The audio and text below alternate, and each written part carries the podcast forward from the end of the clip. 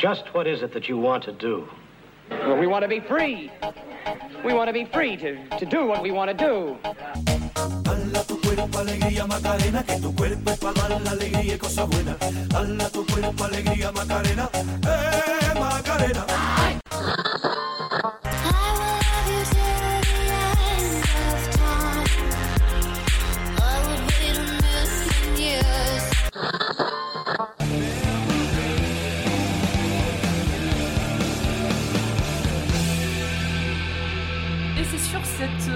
de Nirvana qu'on commence ce premier podcast. Bonjour Baby Loire Hello ma petite Laurie et salut les petits potes Alors bienvenue dans Nevermind la Macarena, Yeah le podcast euh, qui donne la parole et qui ouvre et qui monte le son sur les titres qu'on aime et peut-être euh, ceux qu'on aime bien renier. Exactement, les guilty pleasures, les trucs qu'on adore écouter mais solo et qu'on a envie aujourd'hui d'assumer à mort. Alors mon petit Baby Loire, est-ce que tu peux euh, nous résumer, euh, parce que tu sais le faire, et que le concept de euh, Nevermind la Macarena?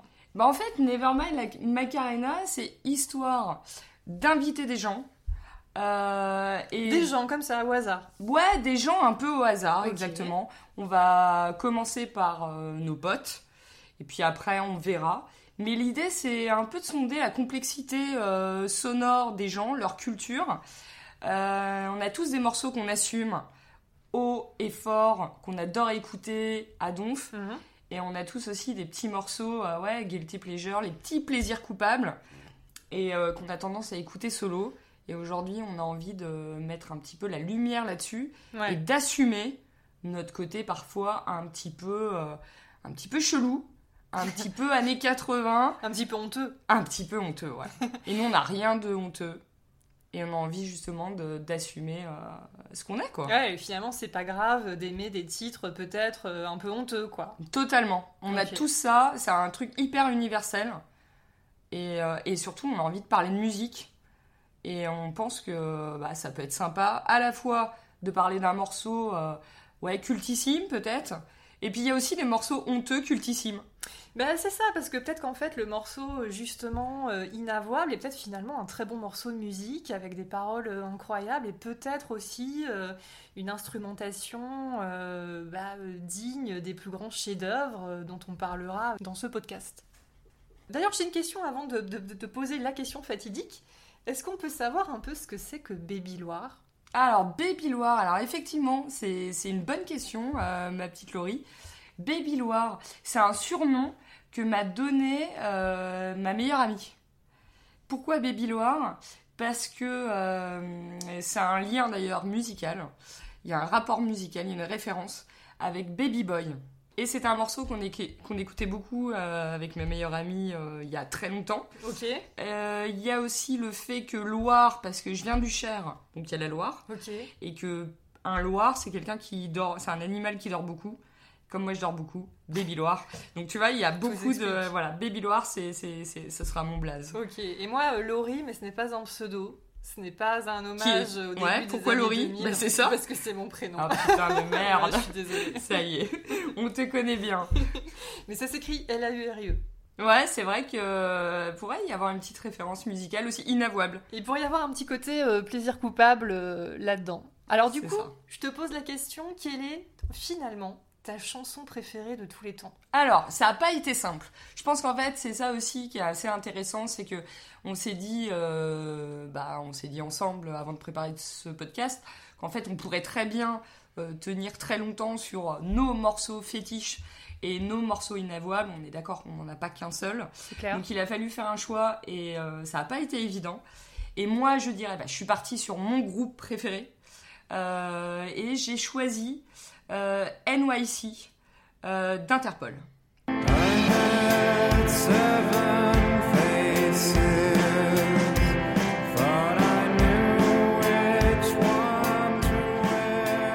Voilà, c'est mon groupe préféré. Alors pourquoi j'ai choisi NYC Euh, Parce que c'est le premier morceau que j'ai découvert du groupe. Est-ce que tu peux un peu nous présenter ce groupe Interpol, euh, nous raconter un peu comment tu, tu l'as découvert? Alors justement, je l'ai découvert en 2003. Ouais, sur un petit CD 12 titres promotionnel de Rolling Stone ouais. et je l'ai là, je l'ai toujours.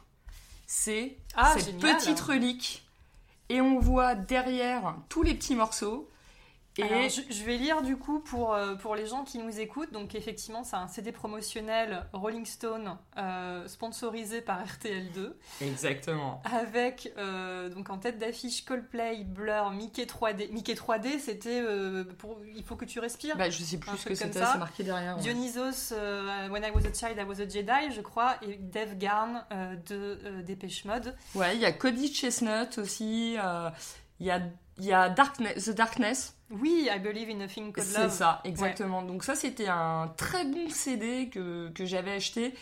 Euh, bah, en fait, c'était avec un magazine, et j'avais acheté ça, j'étais en prépa, dans une, ma petite chambre d'étudiante, 9 mètres carrés, et j'avoue, la musique, j'avais pas de télé, la musique avait un, un poids énorme dans ma vie.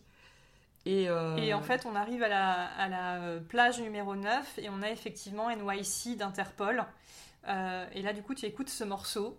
Voilà, j'écoute ce morceau et je me dis, what the fuck, qu'est-ce que c'est que ce truc? J'avais jamais entendu ce son. Ça a été vraiment une, euh, rencontre, quoi. Un vrai choc. Et je me rappelle euh, ma meilleure amie euh, de l'époque, qui s'appelle Ada, qui est toujours ma meilleure amie, et je lui fais écouter ce truc. Et, en fait, c'est. Donc, ça, ce CD sort en. deux- Ce petit CD promotionnel sort en 2003.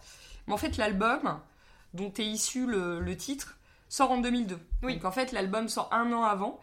Et, euh, et en fait, euh, NYC, c'est la troisième piste de l'album Turn On the Bright Light, qui est le premier album du groupe. Qu'on voit, album euh, finalement noir et rouge. C'est ça, exactement. Album avec un visuel euh, assez épuré, mais assez mystérieux. Je trouve que ça représente bien le, le groupe. Moi, ça m'a fait toujours, fait- toujours fait penser à l'Olympia, euh, ce- cette cover. Ouais. Je sais pas pourquoi. Je Grave. pensé à une salle de spectacle. Ben, c'est ça, ouais, ouais, c'est exactement ça. Et, euh, et d'ailleurs, ce qui est aussi intéressant, c'est que c'est dans ce morceau qu'il y a la phrase Turn on, turn on the bright light, Ouais. donc qui donne le titre à l'album. Donc c'est pas n'importe quel titre non plus qu'ils mettent.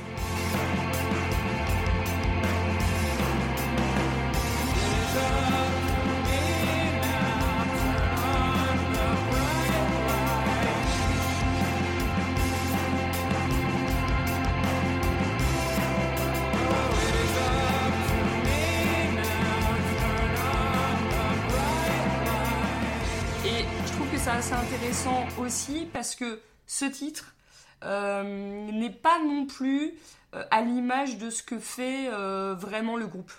C'est-à-dire c'est plus une balade, une sorte de ritournelle avec euh, des, voilà peu de paroles, mais c'est tout un hommage aussi à New York et c'est un groupe qui vient de New York et euh, je trouve c'est un bel hommage sur cette ville euh, qui est un petit peu le paysage euh, ouais euh, de création imaginaire euh, du groupe. Par rapport à cette phrase, justement, Turn on the bright lights, et par rapport justement au titre de l'album, est-ce que tu dirais, toi, que c'est peut-être une chanson, on va dire, presque une balade un peu enjouée par rapport à ce que fait le groupe d'habitude, ou au contraire, est-ce que tu penses que c'est plutôt dark? Comment tu qualifierais justement ce son de cette chanson NYC par rapport au reste de l'œuvre, ou en tout cas au moins par rapport au reste des titres de cet album? Eh ben alors justement, je dirais que c'est très euh, entêtant, c'est très romantique, Ouais. mais c'est pas euh, c'est pas aussi rythmé, aussi rock que euh, les autres morceaux justement. C'est un peu une berceuse, C'est ça. finalement. Exactement. Même si à la fin il y a une envolée lyrique avec la guitare de Daniel Kessler et on sent bien ce qui est, ce qui est très agréable aussi, c'est c'est cette voix presque de prêtre hein, de Paul Banks. Oui, c'est ça, c'est un peu le Preacher Man en haut de la montagne. euh, C'est hyper exactement dark, ça. C'est exactement ça. Et ouais, c'est vraiment une balade euh, finalement assez euh, au niveau des paroles euh, assez épurée parce que c'est toujours les mêmes choses. Et, euh, et en même temps, c'est un morceau qui dure euh, plus de 4 minutes, donc c'est assez long, c'est un des morceaux les plus longs de l'album. Euh, et ouais, et cette envolée lyrique qu'on a à la fin qui est assez typique aussi euh, Ce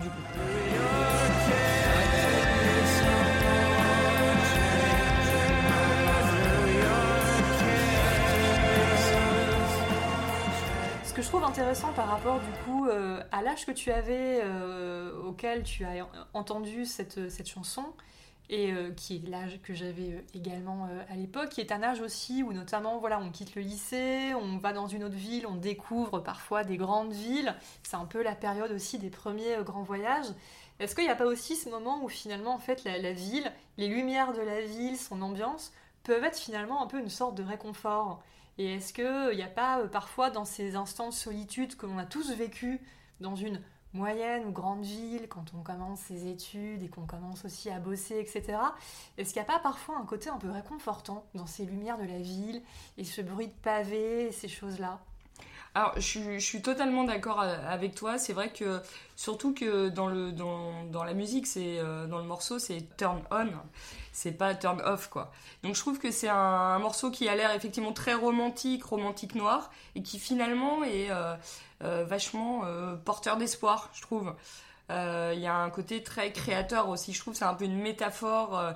Finalement de, de, cette, de ce premier album et euh, de la carrière euh, de ce groupe qui euh, décide d'allumer quelque chose, d'ouvrir une sorte d'autre pan musical du, du rock, quoi, du, du rock indé. Donc je trouve qu'il y a à la fois, oui, quelque chose sur la ville, bien sûr, sur New York, qui est éternellement une, une ville qui ne dort pas, comme Paris d'ailleurs, là où on était arrivé à nos 18, euh, 19, 20 ans. Euh, et il y a aussi, je trouve, ouais, une métaphore euh, sur la création du, du groupe, quoi. Est-ce que tu es déjà allé à New York? Bien sûr, je suis déjà allée à New York plusieurs fois, cinq fois. Et d'ailleurs, la première fois que j'y suis allée, c'est avec ma meilleure amie, donc toujours la même, euh, celle avec laquelle nous avons découvert ce groupe. Et pareil, c'est quand même un groupe, je dirais c'est le groupe que j'ai le plus vu en concert. Je les ai vus cinq fois. La première fois, c'est à la suite de cet album, au Printemps de Bourges. Donc petite salle. Et euh, pour la cinquième fois, c'était euh, cet été, à la Philharmonie. Donc euh, c'est le groupe vraiment que je suis. Je serais capable même de me faire tatouer le nom de ce groupe sur ma peau, tellement j'aime ce groupe et je l'ai dans la peau. Et aussi, en dernière question, ce qui est intéressant, c'est que c'est un groupe aussi, j'ai l'impression, parce que j'ai écouté du coup leur, euh, l'un de leurs derniers singles, Tony, qui est issu de l'un de leurs derniers albums qui est sorti après le confinement. Euh, en fait, c'est un groupe qui a toujours en fait ce côté euh, berceuse entêtante, ce Ouais. côté son très froid. Ouais, On est sur euh, cette trempe de Echo and the Bunnymen, de Joy Division, bien Ouais, sûr, de exactement. Editors qu'on a connu aussi un temps. exactement. Finalement, ils ont assez Éditeur, ce peu que j'ai déjà vu en concert d'ailleurs. Ils ont assez peu changé finalement par rapport, par exemple, à un groupe comme Coldplay qui a démarré au même moment et qui a radicalement euh, changé de style. Ouais, En fait, ils sont assez fidèles à leur- leurs racines. ouais, ouais, t'as, raison, ça a pas trop changé, si ce n'est euh, ouais, la, la basse quand même, qui était, euh, je trouve, très prégnante euh, justement dans ce groupe. Euh, alors que dans- il y a plein de groupes de rock où la basse, en fait, tu l'entends à peine, quoi, elle est juste euh, en, je sais pas, en support. Là, c'était vraiment un, instrument euh, qui était sur le devant, quoi. Et euh, tu parles de groupes très froids. Effectivement, le premier concert où je les ai vus, euh, ils ont joué les trois premiers morceaux euh, dos au public. Donc c'était quand même une, ambiance un petit peu particulière. Est-ce que c'était lié au stress Euh, Je sais pas. Mais trois morceaux dos au public, c'est même demandé s'ils allaient se retourner quoi. Et j'ai une toute dernière question à te poser, très personnelle par rapport à ce morceau, NYC. Euh, quelle est la dernière fois où tu l'as écouté? Et ben je l'ai écouté ce matin. je l'ai écouté ce matin. Mais ça compte pas parce qu'on enregistrait le Non, podcast. je l'ai écouté. euh, je l'écoute assez régulièrement parce que je trouve euh, vraiment c'est une, euh, c'est un morceau à part. Je Mhm. trouve de ce groupe parce que il y a, c'est- c'est- voilà, c'est peu rythmé, c'est c'est peu rock euh, comme ça, assez froid. Je trouve il y a quelque chose de, oui, d'une ritournelle. euh, Vraiment sur l'ensemble du morceau, quoi. C'est-à-dire, il y a quelque chose de très nostalgique euh, qui a finalement pas trop d'ailleurs dans cet album et euh, une sorte de monotonie je trouve du morceau euh, qu'on retrouve pas forcément dans, dans- les autres albums. Je trouve qu'il y a quelque chose de très intime, de très, de très pudique aussi dans ce morceau qui le rend à part, à mon avis et qui est une bonne porte d'entrée, je trouve, aussi dans, ce groupe, bizarrement. Alors que c'est pas non plus le morceau qui est plus à l'image euh, d'Interpol.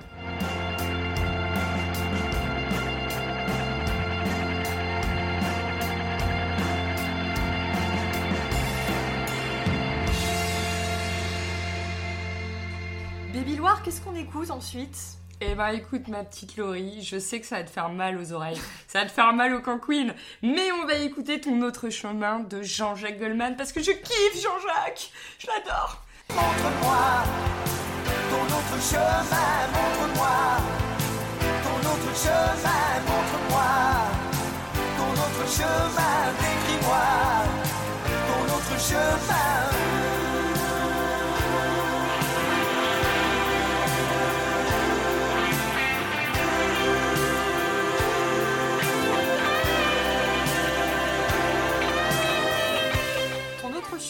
Donc morceau qui conclut euh, l'album Positif, sorti euh, lors d'une très très très bonne année. Eh ouais ma poule, 1984, on arrivait euh, sur Terre.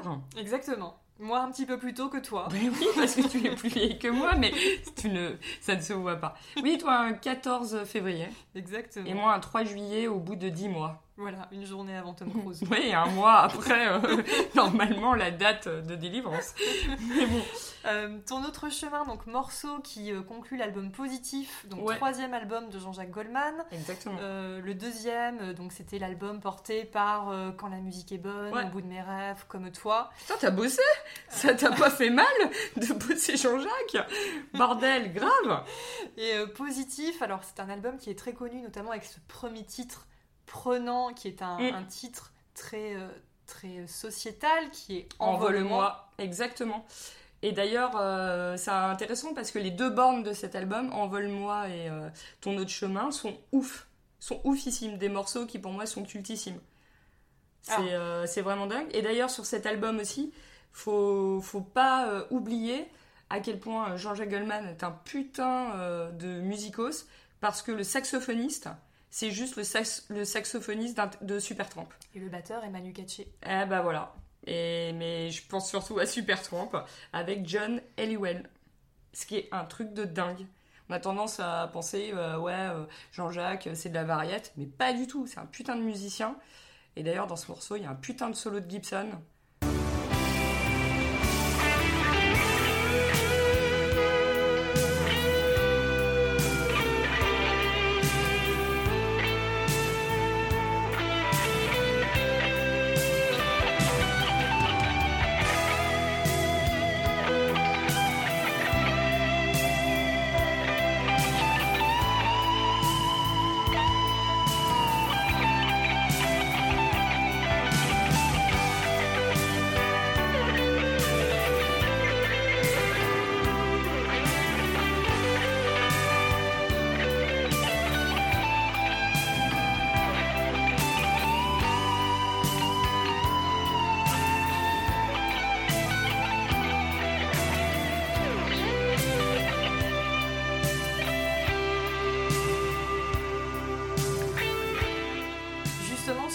Sur l'album, on a Envole-moi qui est euh, une chanson extrêmement connue, on a encore un matin. Euh, ton autre chemin est justement volontairement, j'imagine, le morceau qui conclut euh, l'album, qui est un morceau qu'on peut peut-être euh, écouter euh, en deux fois, tellement, tellement il est long. Ouais, il fait 7 minutes. C'est presque du rock progressif. C'est exactement ça. Et d'ailleurs, euh, Goldman le revendique, revendique ce morceau comme tel. Euh, il fait un petit, d'ailleurs, un petit clin d'œil à son ancien groupe, Taifong. Oui. Qui était, euh, voilà, qui, qui avait des, des accents un peu de, de rock progressif.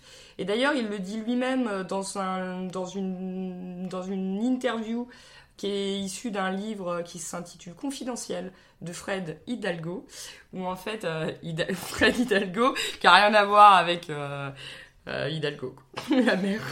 Mais euh, en fait, il dit lui-même que c'est le morceau, il a été volontairement mis en clôture du disque parce qu'on n'est pas obligé de l'écouter.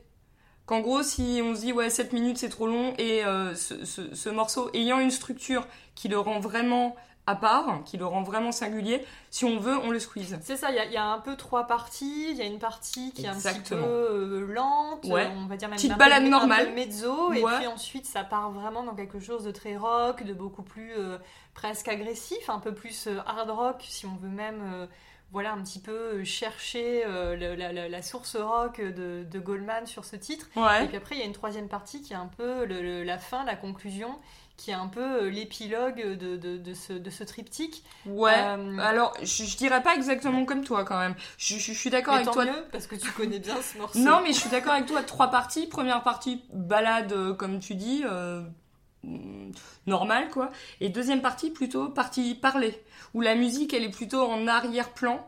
Et c'est une des rares fois, d'ailleurs, où Goldman fait ça dans sa discographie, où il parle. Alors justement, euh, est-ce que euh, dans cette partie un peu parlée, on arrive justement sur la deuxième phase de ce morceau, est-ce qu'on est sur euh, justement ce moment peut-être où il s'adresse à quelqu'un Et si tel est le cas, Ouais. à qui il s'adresse? Alors voilà. Parce qu'il y a tout un mystère autour de ça. Exactement, il y a tout un mystère. Moi, j'ai ma euh, manière de- d'envisager le morceau euh, que je peux argumenter, mais effectivement, donc il y a plusieurs personnes qui ont essayé un peu de, savoir qui était le destinataire du, du titre, sachant qu'on n'a aucune réponse. Goldman ne sait jamais. euh, euh, n'a jamais rien livré à ce propos. euh, donc ça peut être soit une sorte, euh, on pourrait avoir une, lecture euh, d'un ami homosexuel, ou alors ça pourrait être un ami qui euh, serait malade. Euh, moi, j'envisage plutôt un, un message personnel à son frère, Pierre Goldman. Et je trouve que c'est parfait pour euh, l'actualité avec le film là, qui sort sur le procès Goldman. Quoi. Pierre Goldman, qui était un militant euh, d'extrême gauche, Ouais. euh, qui a été euh, assassiné en pleine rue, Ouais. Qui a été assassiné euh, boulevard Richard Lenoir. et, euh, et qui suscite toujours même des questionnements et des passions euh, bien longtemps après, puisqu'il y a toujours un peu euh, plus ou moins une sorte de mystère sur, euh, sur sa mort. Et c'est un personnage qui, effectivement, on pourrait euh, le dire, euh, alors est peut-être proche de, de, de, de l'homme, Jean-Jacques Goldman, dans le sens où il est euh, peut-être engagé politiquement comme lui, mais qui est en tout cas beaucoup plus politisé, beaucoup Ouais. plus extrême que Beaucoup ne plus vieux aussi. que ne l'a été Jean-Jacques Goldman, et beaucoup Ouais. plus vieux, oui. Donc Ouais. ils ont le même père, c'est ça en fait. Ouais, c'est ça. Ils ont le même père qui est, euh, qui est quand même un ancien résistant polonais, euh, qui est une figure importante. Euh, et d'ailleurs, c'est intéressant parce que dans le morceau, justement, il parle, il y a plusieurs détails qui semblent converger, voilà, dans l'idée que c'est euh, son frère. Il parle justement, ta mère euh, a dit que tu étais en vacances, euh, en vacances de vie, en vacances d'envie. Bon, bah, il y a toute une période où il n'était pas là, Pierre Goldman, puisqu'il était soit dans des pays où il rencontrait un peu des, des militants d'extrême gauche, voire terroristes. Puis il a été aussi emprisonné. Il y a à un moment donné, il parle de derrière les barreaux de taquage. et on sent aussi qu'il y a hum, une différence d'âge, quoi, que le, la personne à qui il s'adresse est plus, est plus, est plus vieille. euh, euh, et que euh, et qu'en même temps Goldman a envie d'être fier euh, envie d'être fier aux yeux de, de cette personne donc moi à mon avis c'est lui et c'est ce qui pour moi rend le morceau encore plus émouvant parce que Goldman à la fois parle beaucoup de lui mais de manière assez universelle mais là je trouve qu'il y a quelque chose de très intime quoi On va écouter un bout. Et puis tu as commencé à être absent. Souvent.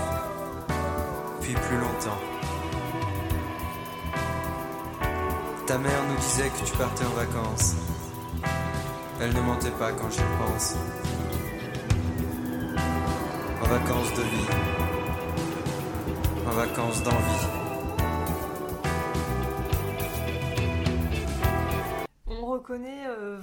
Les, les ingrédients Goldman, euh, ce côté rock, cette guitare omniprésente, euh, cette voix aussi quand même toujours dans les aigus, Oui. qui est très caractéristique de, de, de- de sa voix, Ouais. de, son, de son ton.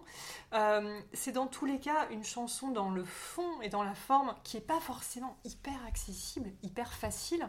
Qu'est-ce qui, toi, t'a justement euh, accroché euh, dans ce titre-là?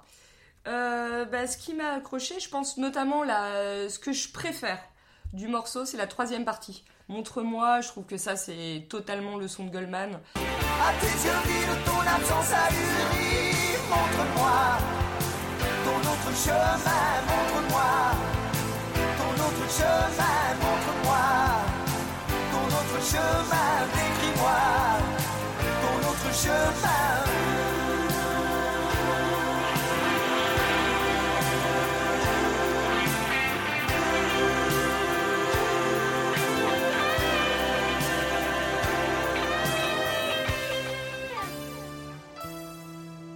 Il y a un côté très refrain, il y a un côté très entêtant, il y a un côté très dynamique. Et je trouve que chez Goldman, souvent, c'est d'ailleurs le cas dans, ce, dans cet album positif, qui s'intitule Positif, parce que l'ensemble des morceaux sont plutôt optimistes. Euh, je trouve qu'il y a ça aussi. Montre-moi ton autre chemin. C'est aussi euh, avec. euh, voilà, il y, a, une ouverture sur un possible et non pas un impossible. Et, je trouve que c'est un morceau qui, je trouve, est très touchant sur euh, le fait que ton, frère ou la personne qui t'est très proche n'est plus là, mais euh, par la poésie, par la musique, euh, il y a moyen de créer un pont et une possibilité, une sorte d'ouvrir un imaginaire sur un possible envisageable. Et je trouve que Goldman est souvent quelqu'un de très optimiste quand même. Et ouais, et j'aime beaucoup cette fin de, morceau. Je trouve juste que cette troisième partie est peut-être un peu courte. Dis- disons que celle que je préfère le moins, celle, que j'aime le moins, c'est la première partie. Je trouve la deuxième assez couillue. Euh, ce Goldman qui parle comme ça, avec euh, la musique derrière, je trouve il y a quelque chose où vraiment on est au plus proche de lui, quoi. Et euh, moi, ça ça m'émeut beaucoup, ouais. Et je trouve que, bah ouais, c'est un morceau qui est pas assez écouté et qui, à mon avis, pourrait convaincre les, ses détracteurs ou les gens qui l'aiment pas trop euh, de, de rentrer un peu dans sa discographie. Et euh, qui sait justement que tu écoutes ce morceau? Qui sait que j'écoute ce morceau? Ton Bah, casque. Ma meilleure amie, euh, la personne avec qui je vis, et je crois toi, maintenant. Maintenant Mais très Parce que je peu. ne savais pas avant. Ouais, bah que, tu sais que j'aime bien Goldman, mais parce que tu fais partie de mes, de, de- de mes proches. Mais sinon, j'avoue, Goldman, j'ai un peu du mal à l'assumer. Et pourtant, je suis fan. J'adore. J'ai la plupart de ses albums. J'écoute depuis que je suis toute petite. Et pour moi, Goldman, c'est à la fois euh, un super euh, parolier.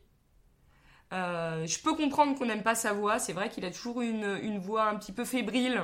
On sent dans les aigus, ça, ça part un peu en live. Mais je trouve que c'est un très bon parolier. Et je trouve que c'est aussi quelqu'un qui me plaît dans ses engagements. Je pense bah, au Resto du Cœur, bon, nous, dans, justement, à notre époque, dans les années 90, euh, la chanson de Goldman et tout, avec Coluche.